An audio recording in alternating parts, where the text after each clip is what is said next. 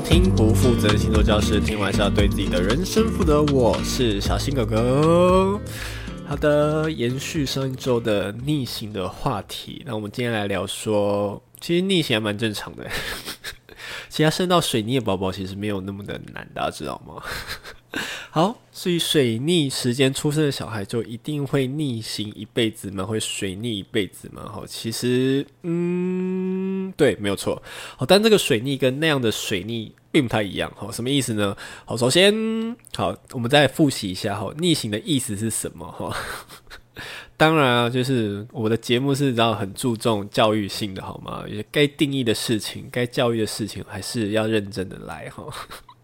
好，逆行的意义呢？好，就是逆行，对，没有错。好，讲完的没有啦，就它是退行，好，或者往后退，重来，哈，回头看过，或或者有人认为是反省、反转、反思，或者把这股能量回归到自身来，好，就是它是一股往内的能量，好，不是往外的能量，好，让你重新来过，重新修正过，好，所以逆行有一个好处就是延迟，好，或者。重新来过一次，好，对啊，这是好处啊。有些人一定会觉得说，啊，这很好吗？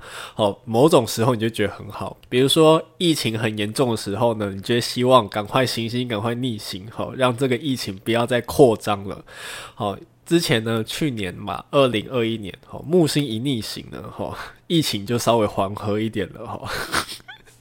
对啊，就是传统上来说，我们觉得木星是一个扩张的能量哈。那这时候，万一它扩张在疫情这件事情上的时候，我们就会觉得拜托你赶快逆行，你赶快慢下来。好，所以延迟是不是一个好处？嗯，某种程度也是。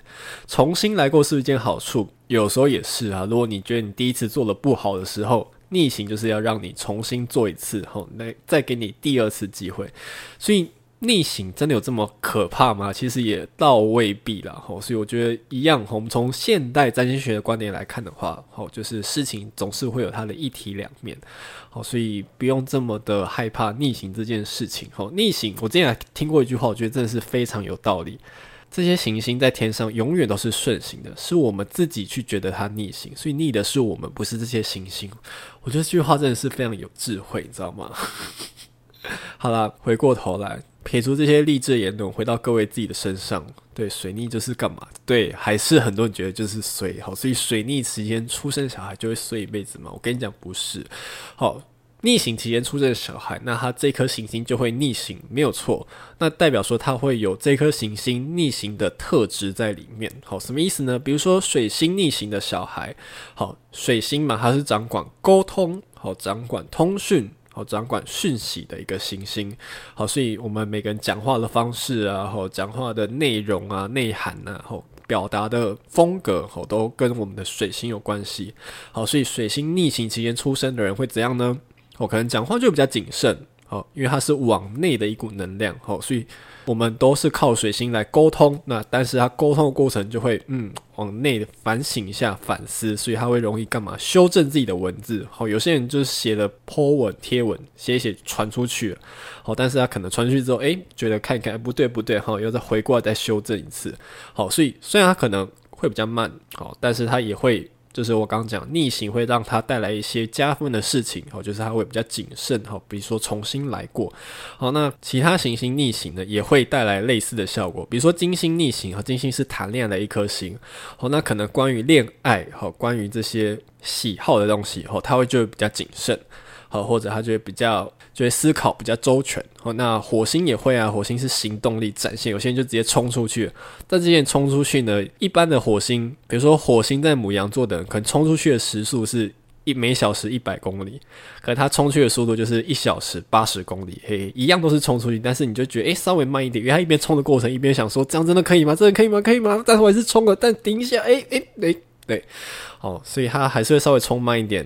哦，就会感觉就是冲输别人，但是如果前面的那个危机呢更可怕的时候呢，好，就是别人死的比较快，他死的比较慢，好，所以呢，有时候逆行也是会带来好处的，好，一样效果，木星、土星、天王星、海王星、冥王星一样都会逆行，好，所以都会有带来这些行星逆行之后意想不到的好处，好，所以生到逆行的小孩到底几率高不高？我跟你讲，非常高哈。比如说呢，水逆呢，到底多久会逆一次？我们动不动就要水逆。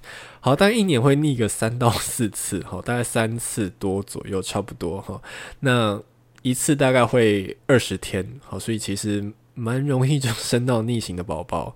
其实我本人是在水逆的后阴影期哈。关于阴影期是什么，我上一集有讲过哈，前面有讲过哈。我是水逆的后阴影期出生的。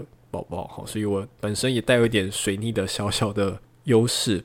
好，这时候我就突然觉得不是优势哈，这个水逆的特质在里面。我们用中性一点的词来形容哈。好，那。金星逆行也大概每十八个月会发生一次，吼，所以大概每一年半会发生一次，一次大概四十天。那火星逆行大概每两年会发生一次，一次大概两个月左右。木土天海冥的话，大概每年都会逆行，好，那木星一次大概逆行四个月，土星大概一次四到五个月，天王星、海王星大概分别都是五个月，冥王星差不多六个月，吼，所以呢。逆行真的非常正常，也很容易发生，所以要生到逆行宝宝其实非常的容易，所以各位爸爸妈妈们也不用这么担心。因为我忽然发现，诶、我身边的朋友们好像一个个接着结婚生小孩了。对，我开始回答的问题，从大家的小情小爱已经进阶到婆媳之间的问题，以及小孩教养的问题，哈，已经这些问题开始。开始往我这边来询问来了哈，开始要涉猎新的领域了哈，所以然后要跟我身边的妈妈朋友们说，不要那么紧张哈，生到逆行宝宝很正常。顺带一提啦，二零二二年今年其实只有三月是没有行星逆行的，所以其他的月份都有行星逆行，要生到逆行宝宝非常容易。所以呢，请大家各位爸爸妈妈们不要那么紧张哈，所以生到逆行宝宝，他一定会有很大的优点在里面。好，就看端看你的小孩，好端看你自己想要。怎么运用这股能量？哈，好，免紧张，好，天无绝人之路，好，好不好？不要紧张。好，以上呢就是用简单的篇幅跟大家稍微小聊一下逆行之间出生宝宝，天无绝人之路，宝宝自有出入，好不好？谁光小？